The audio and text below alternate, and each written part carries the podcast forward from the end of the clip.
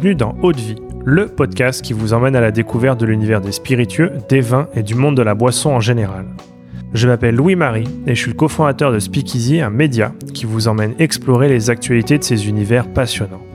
Dans Haute Vie, on part à la rencontre de celles et ceux qui imaginent ce que nous buvons. On parlera histoire, savoir-faire, terroir, création ou encore passion pour en apprendre plus sur ce qui se trouve au fond de notre verre. Mais avant de vous laisser avec l'épisode du jour, pensez à vous abonner et à laisser une note plus un avis sur Apple Podcast. C'est la meilleure des récompenses pour toutes les heures de travail effectuées chaque semaine. Bonne écoute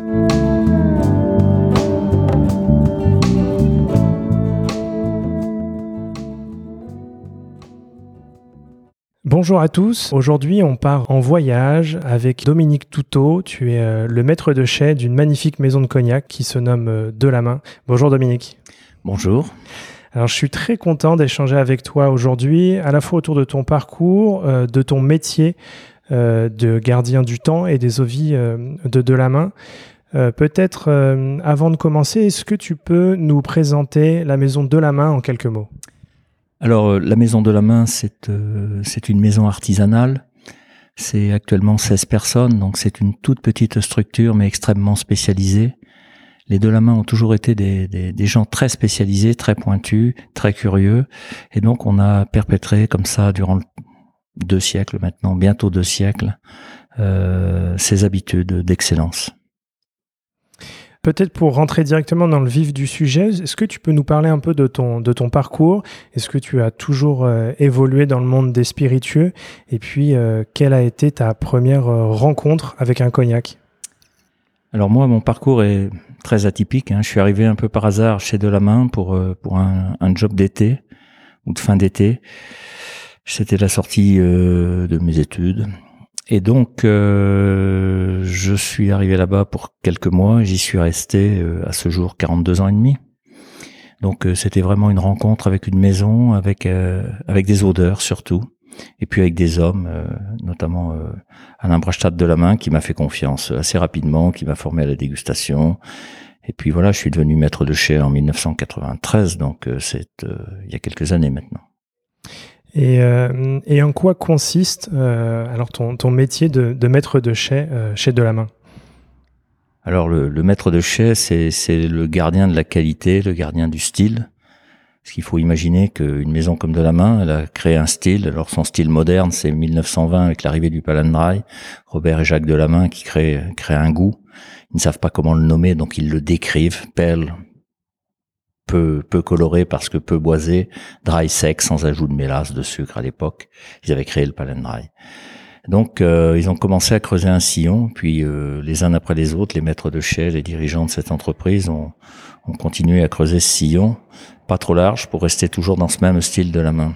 Donc, euh, un style élégant, subtil. D'accord. Et au quotidien, euh, comment se, je dirais, se déroule et s'organise une journée d'un maître de chez, chez De la Main oh, alors une, en fait, euh, dans une maison comme euh, comme de la main, le maître de chai, il est, il est polyvalent aussi. Il est en même temps euh, technicien sur le bâti. Alors ça fait peut-être pas rêver, mais c'est nécessaire. Mais et surtout, il a en charge tout le vieillissement des eaux de vie, donc la sélection des eaux de vie, il a en charge les mises en bouteille, euh, pas que, il a aussi en charge le vignoble euh, à ce jour. Donc une journée, elle est, elle est pas réellement écrite. Ce que l'on sait, c'est que lorsqu'on doit déguster, c'est entre entre 10h30 et midi. Ça, c'est le, le, le, moment de dégustation. C'est là que les papilles sont sont le mieux aptes à, à, à pouvoir déceler les, les, différents arômes. Il faut savoir que professionnellement, chez De la Main, on travaille uniquement avec notre nez comme des parfumeurs. Donc il faut vraiment être euh, être complètement euh, réveillé, je vais dire, que ses papilles soient bien en éveil, et c'est le meilleur moment, c'est entre 10h30 et, et, midi. Pour le reste, eh bien, il faut euh, il faut imaginer les assemblages, imaginer le vieillissement, euh, sélectionner des eaux de vie pour euh, pour pour les mettre en vieillissement. Enfin, c'est assez complexe et à la fois assez simple puisque on est on est formé ou formaté à faire ce métier-là. Et euh, comment est-ce qu'on imagine un assemblage? Parce que je dirais que de, du point de vue de, de l'amateur ou et du consommateur, c'est assez simple, mais euh, on est on est tous très différents on a chacun nos fonctionnements, on a chacun une identité, une personnalité, et à travers cette personnalité, on va travailler différemment. En ce qui me concerne, j'imagine mes assemblages. Alors c'est sûrement possible parce que nous sommes une petite maison artisanale. On n'a pas des productions de millions de bouteilles. Hein, c'est vraiment euh, euh, sont des petites productions. Je connais mettre le chef de la main, il doit connaître par cœur tous ses stocks. Et à partir de là, eh bien on imagine, euh, enfin moi j'imagine des, des assemblages, des mélanges, et, j'imagine le résultat avant même de les avoir assemblés. D'autres vont travailler sur échantillonnage. Moi j'essaie de les imaginer en avance, on échantillonne ensuite, voir, euh, voir comment ça se passe, mais généralement ça se passe plutôt bien. Voilà. Et il y a une facette de ce métier de maître de chèque euh, que tu affectionnes tout particulièrement oh, Oui, la dégustation forcément, euh, mais je, pense que la facette que j'affectionne le plus dans ce métier-là, c'est lorsque je vois l'émotion des consommateurs lorsqu'on je leur présente des nouveaux produits. Et là, euh, voir pleurer d'émotion certains certains dégustateurs, euh, oui, c'est pour le coup une vraie émotion aussi pour moi, quoi. Pour, pour euh, revenir un peu sur la maison euh, de la main, il y a un élément je trouve très intéressant auquel on ne pense pas forcément, c'est que vous ne distillez pas. Vous sélectionnez des eaux de vie que vous faites ensuite vieillir dans vos chais. Est-ce que tu peux nous expliquer ce, ce fonctionnement? Alors, euh, depuis 1920 euh, environ, euh, de la main plus de n'avait plus de vignoble, donc plus de distillerie, et était plutôt un sélectionneur, donc sélectionner les meilleures eaux de vie de la Grande Champagne, puisque de la main depuis 1920 ne, ne travaille que les champagnes. pas de distillerie pour un meilleur choix. Et puis surtout pas de vignoble, pas d'exploitation de vignoble jusqu'en 2019. Euh, et à partir de ce moment-là, je me suis posé la question est-ce qu'on remonte une distillerie ou est-ce que euh, est-ce que est-ce que je, je, je, confie euh, ce travail à un distillateur Et j'ai décidé de confier ce travail à un distillateur de profession, donc mais pas à n'importe quel prix. C'est-à-dire que les vins de la main vont être distillés en tout début de campagne, c'est-à-dire entre le 25 octobre et le 11 novembre. On va consacrer cinq chaudières. Donc ce, distillateur euh, nous, confie cinq chaudières. Et puis on distille nos vins très très vite. On les distille lorsqu'ils sont très frais, ce qui va nous permettre de distiller des lits qui sont euh, très très propres et de d'extraire le, le, meilleur ou en tout cas le euh, le plus de fruits possible dans nos eaux de vie. Donc c'est un vrai choix euh, qualitative de ne pas posséder de, de, de chaudière actuellement. Peut-être que demain on reverra si, si, si plus de vignobles ou autre. Mais avec un vignoble de 22 hectares comme nous possédons actuellement, euh, je, je, je, trouve que qualitativement il est, il est vraiment euh, plus, plus sain de, de, de, de, de faire comme nous faisons actuellement. Et euh, donc une fois que ces, ces, eaux de vie sont distillées, elles rejoignent le, le chai. Et à, ce moment-là, comment est-ce que l'on on veille, euh, je dirais, au, vieillissement de ces eaux de vie? Euh, Est-ce qu'il y a des, des, des, endroits particuliers dans le chai où, où les fûts vont être stockés? Est-ce qu'il y a un, un, transfert qui est fait? Comment est-ce que on amène une eau de vie qui sort de l'alambic à maturité et qu'on l'amène sur, sur un profil aromatique intéressant? Alors déjà, euh, nous avons un rapport au bois, donc au chêne, qui est très particulier. Tout à l'heure, je vous parlais de palendrail, perle, peu coloré parce que peu boisé. Euh, nous n'aimons pas l'amertume tannique, c'est-à-dire que nos eaux de vie, euh, nous voulons que nos eaux de vie s'expriment à travers le bois, mais surtout pas que le bois s'exprime à travers nos eaux de vie. Donc c'est c'est un bois nous, faisons en sorte de, de, gérer justement les apports de bois. Alors il y a plusieurs solutions pour ça. La première, c'est d'utiliser des fûts roux, ce qu'on appelle, c'est sont des fûts qui ont déjà vieilli des cognacs, mais pour d'autres d'autres maisons. Euh, ces fûts roux arrivent chez nous euh, et vont euh, donner le, le, le, le, meilleur de leur tanin, mais pas de tanin amer. Donc déjà, cette amertume n'étant pas présente, il va falloir qu'on trouve un, substitut hein, pour euh, pour faire vieillir nos, cognacs. Et ce sera le sera l'identité des murs, c'est-à-dire qu'on a tout un cheminement. On commence euh, dans un chai euh, en bord de Charente, au milieu des maïs, Et puis comme ça, on passera nos eaux de vie de chai en chai pour arriver jusque jusque à la destination finale. Alors qui peut être le palendry pour des eaux de vie, on va dire vieilles, mais pas trop, jusqu'à des eaux de vie au maximum de leur vieillissement, toujours dans ces vieux fûts.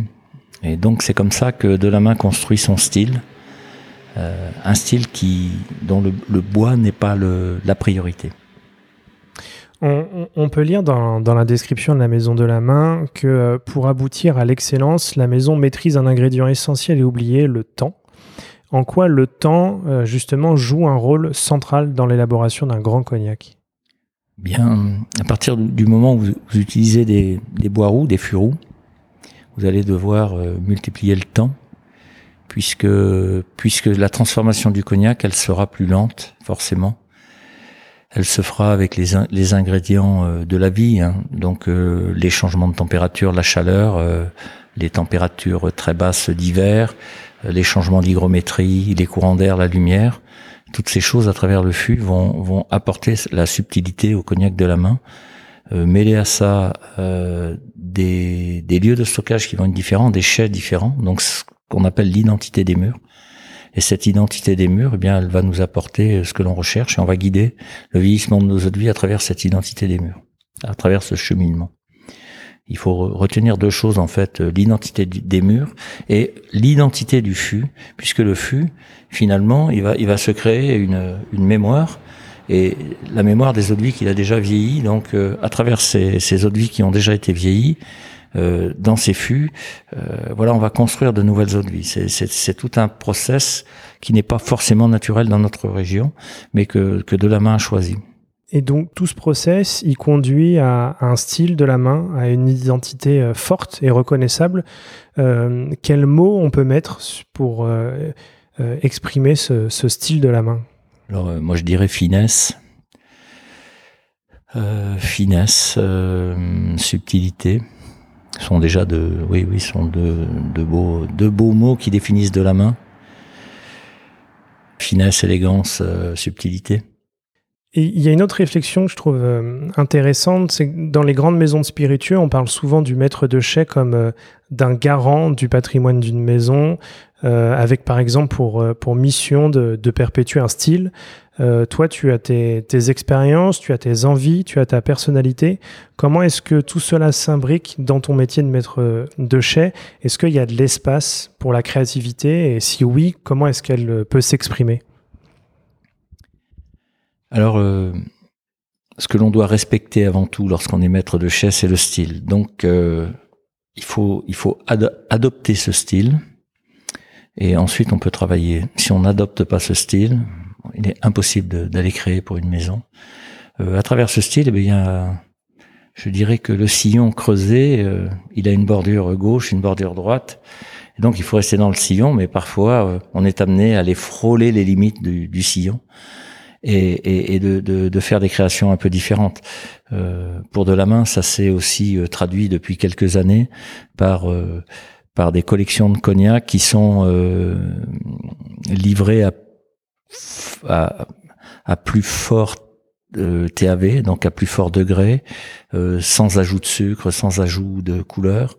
Donc vraiment en allant chercher l'excellence des eaux de vie pour les mettre directement en bouteille et, notre métier, c'est le métier du maître de chèque de la main, c'est aller chercher le TAV euh, qui soit euh, le plus subtil et qui qui qui qui, offre le plus de d'arômes, de, sucrosité aux consommateurs. Euh, si on parle maintenant, euh, tu as une, une, passerelle de, de, de gamme. Aujourd'hui, il y a euh, chez Delamain deux gammes, je dirais, distinctes. D'un côté, il y a une référence emblématique qu'on a un peu évoquée, le Pale Dry. Et de l'autre, on a euh, Pléiade, qui est une, une collection de, de cognacs prestigieux sélectionnés euh, au cœur des chais. Euh, généralement, une maison de cognac, on, on a souvent des gammes qui sont assez larges avec un VS, un VSOP et un XO, alors que chez Delamain, euh, on entre dans l'univers de la maison avec une unique référence, qui est le Pale and Dry. Euh, pourquoi ce choix qui est euh, assez fort? Alors ce choix, pardon, le, ce choix de, du Pale and Dry, en fait, c'est c'est justement 1920 lorsque Robert et Jacques créent ce, ce, goût. Euh, c'est l'acte fondateur du Delamain moderne. Hein. Alors je dis moderne hein, quand on sait que les Delamain travaillaient dans le dans le cognac depuis 1760. Vous voyez, c'est vraiment 1920, c'est c'est le Delamain moderne. Euh, donc euh, à partir de ce dry, on, on a on s'est dit qu'on ne pouvait pas aller ailleurs. Donc euh, le palindrye, alors on l'a revu, euh, nous l'avons euh, réinterprété, par exemple, pardon, en 2020 pour le centenaire du palindrye. on l'a remonté en force alcoolique, donc en degrés, pardon, 42%, de manière à ce que nos consommateurs puissent aller interpréter la sucrosité naturelle de ces eaux de vie. Et sur l'autre côté, je dirais, de la gamme, il y a Pléiade. Euh, donc, ce sont des, sélections de, de, fûts que vous choisissez d'embouteiller à un moment particulier. Euh, comment est-ce que cette gamme s'articule et comment est-ce que le, processus de sélection se fait? Alors, cette gamme, elle s'articule euh, à, travers quelques, quelques je vais dire quelques décennies de vieillissement, mais pas que. L'entrée de gamme de Pléiade, ce sont des eaux de vie qui sont issues du vignoble que nous exploitons. Nous avons l'ADN de ce vignoble pendant sur 50 ans de vieillissement environ. Donc euh, c'est la, gamme Rambody. Ensuite, euh, on trouvera des millésimes, euh, assez souvent des, millésimes de 30 ou 40 ans, donc des millésimes certifiés, de manière à ce que on puisse prouver ce, bel âge. Et puis derrière, des coups de cœur, des eaux de vie qui sont au maximum de leur vieillissement, cette année, on a le témoignage de Monsieur Doge. C'est vraiment l'histoire d'une rencontre entre deux hommes, Monsieur Doge d'une part et, moi-même. Et, à nous deux, euh, lui a commencé le travail, moi je l'ai terminé. Et, voilà, je pense qu'on a réalisé une des plus belles œuvres du cognac depuis quelques années, oui. si on se projette maintenant, je dirais dans la, suite du développement de, de la maison de la main, déjà en termes de peut-être de produits, euh, à quoi on peut s'attendre dans, dans les, les, prochaines années? C'est à, à, toujours avoir ce, ce pell and dry d'un côté et puis d'autres sélections euh, avec la Pléiade? Alors, la, Pléiade, c'est un perpétuel renouvellement, hein, puisqu'à chaque fois, c'est la quantité d'un fût qui est mise en bouteille et puis le fût euh, qui suivra sur, sur ces identités de l'eau sera un peu différent ou bien différent. À chaque fois, euh, nous les sélectionnons, nous les mettons en bouteille, donc euh, nous euh, nous nous mettons garants, nous sommes garants de, de, de, ce style de la main qu'on va pouvoir offrir à nos consommateurs. Donc Pléiade, c'est un perpétuel mouvement. C'est pour ça qu'on l'a qu'on l'a mis en œuvre, puisqu'on s'est dit qu'à travers nos chais, il y a tellement d'autres vies qui sont différentes. En fait, d'un côté, vous avez Palindra qui est le fruit d'un assemblage. Avec des eaux de vie toujours différentes, on va proposer aux consommateurs un produit qui, qui lui semble toujours identique. Eh bien, on s'est dit à un moment donné que cette construction de palindrye, si on la faisait exploser et si on permettait à nos consommateurs de, de déguster euh, chacune des eaux de vie qui peuvent, qui peuvent constituer un assemblage, euh, on, pourrait peut-être les séduire et partager, partager notre plaisir. D'accord. Et, euh, et maintenant, en termes de, je dirais, de développement de la maison dans son ensemble. Aujourd'hui, quelles sont un peu euh, les envies que vous avez, vous, en termes de, développement, ou comment est-ce qu'on réfléchit à perpétuer ce, savoir-faire, perpétuer l'histoire de la maison sur les deux, 200 prochaines, années? Alors, perpétrer le savoir-faire de, de, la maison, ça c'est une constante chez nous, puisqu'il y a des gens qui sont formés euh, à ça. Le, le, responsable de vie aujourd'hui, euh, il y a 15 ans qu'il travaillait, enfin il a travaillé pendant 13 ans exactement avec euh, euh son prédécesseur. Euh, donc, vous voyez, c'est pas du jour au lendemain. Donc les, les successions, elles sont pensées longtemps à l'avance. Souvent, elles sont annoncées au dernier moment, mais bon, c'est comme ça. On aime bien aussi surprendre, et puis il faut, il faut être vigilant avec toutes ces annonces, hein, puisque ça, ça peut bouleverser les choses. Euh, donc, euh, on n'est pas inquiet pour l'avenir. Euh, le prochain maître de chais exprimera probablement des envies, des souhaits, il les mettra en œuvre, mais il restera toujours dans ce fameux sillon. je, je, pense que j'aurais été le maître de chai euh, de, de, la gamme Pléiade, hein, amener des cognacs à plus fort degré. C'est quelque chose qu'on dont on n'avait pas l'habitude de proposer aux consommateurs. Euh, sans aucun ajout, euh, c'est aussi un travail de titan. Donc on est très très fiers. Bon, ben, j'aurais peut-être été l'artisan de, de, cette gamme Pléiade. Mon successeur sera l'artisan d'autre chose, d'une autre gamme ou d'autres envies. Mais ce qu'il faut savoir, c'est qu'on restera toujours avec cet esprit de la main, cette curiosité les de la main sont des curieux euh, et, et, pour vivre leur curiosité, ils ont aussi fabriqué du cognac, mais ils ont toujours aimé le faire, le fabriquer de belle manière. D'accord. On, arrive à la fin de cet entretien. J'ai encore euh, deux questions. Euh, la première, c'est si tu ne devais retenir qu'une unique dégustation qui t'a marqué, laquelle serait-ce? Je, je, j'aimerais, j'aimerais en, sortir deux, mais la, la, première, c'est lorsque je suis devenu maître de chai euh, en 1992. Euh, j'ai fait l'inventaire du, du je suis tombé sur une autre vie euh, de 1965 exactement, donc euh, elle n'était pas très vieille. Et elle avait passé sa vie chez de la main, le long d'un, le long d'un mur pas facile d'accès.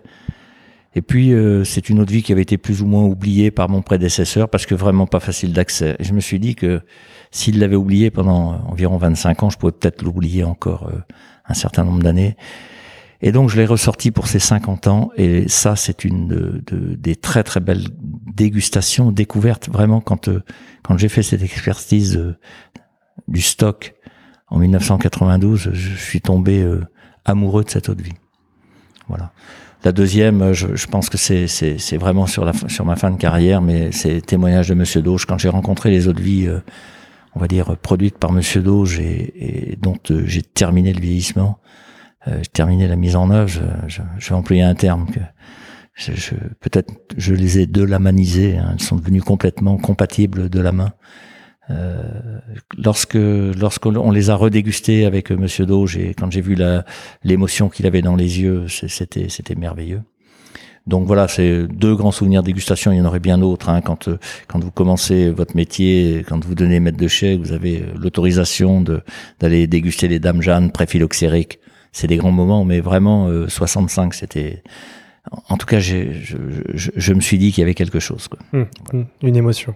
Et pour finir, dans ce rôle de, de gardien du chèche et de la main, il y a une notion que je trouve centrale et passionnante, c'est celle de transmission. On, l'a un peu évoqué en, filigrane ces dernières minutes, mais tout au long de, la carrière d'un maître de chais, il aura euh, finalement veillé sur, sur des cognacs élaborés avant son arrivée.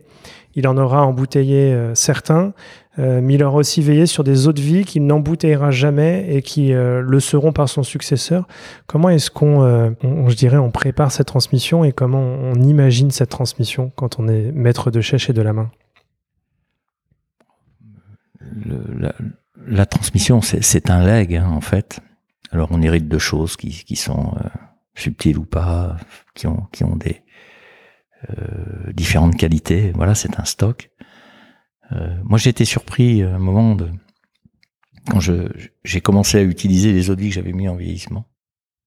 Donc ça, c'était un grand moment. Elles étaient toujours jeunes pour moi. Il y avait 30 ans que, que je les regardais, en fait. Euh, ce leg d'eau de vie, en fait, euh, moi, ce qui me... Je, je, me dis souvent, euh, j'espère que mon successeur, ou les successeurs dans les générations futures, euh, imaginons, enfin, penseront que j'ai fait un bon travail, euh, un bon job, quoi. Euh, on sélectionne, on, on, on, les amènera pas au bout de, de leur vieillissement et on, espère que voilà qu'elles seront magnifiques et qu'elles feront le, le, le, bonheur des, des, successeurs. Très bien. Bien, merci Dominique pour ce, ce, très bel échange et ce beau témoignage. Merci. Et puis écoutez, pour, pour les auditeurs d'Haute je vous dis euh, à la semaine prochaine euh, pour un nouvel épisode. À bientôt.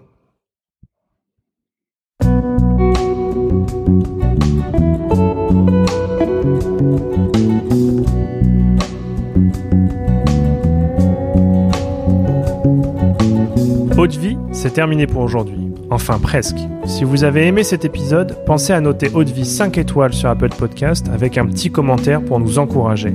C'est ce qui nous aide à gagner en visibilité et nous encourage à produire toujours plus d'épisodes. Enfin, si vous souhaitez en apprendre plus sur l'univers des vins, des spiritueux et du monde de la boisson en général, rejoignez-nous sur Speakeasy, le lien est dans la description. Merci encore et à la semaine prochaine.